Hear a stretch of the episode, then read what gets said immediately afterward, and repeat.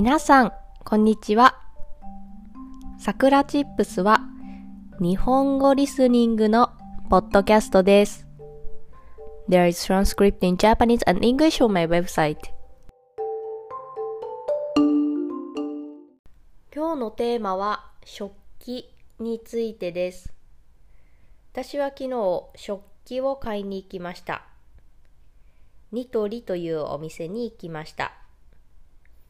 ニトリは家具とか食器とか、あとはバス用品とか、その日常で使うもののお店です。日本全国にあって誰もが知っているお店です。昨日そこに行ってきました。そしてハンガーとかあとスリッパとかいろいろ買ってそして食器もいくつか買いました。今使っている食器の中では10年以上前から使っているものもありなんかデザインとかあんまり好きじゃないなというものもありました。なのでそれを買い替えてえっ、とときめきのキッチンにしようと思いました。昨日買ったのは小さい白いお皿とあとは木でできたボール。そしてお箸です。お箸はまあ前買ったものが少し古くなってきていたので買い替えました。そして木のお皿は本当にいいなと思います。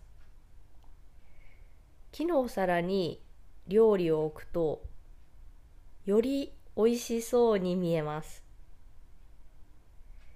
なのでお気に入りの食器を使うことで毎日の食事が楽しみになるかなと思いました。同じ料理でも食器が違うだけで全然違いますよね。昨日新しい食器でご飯を食べました。いつもより美味しく感じました。なので少しマンネリだなと思っている場合は食器を買い替えてみるといいかもしれません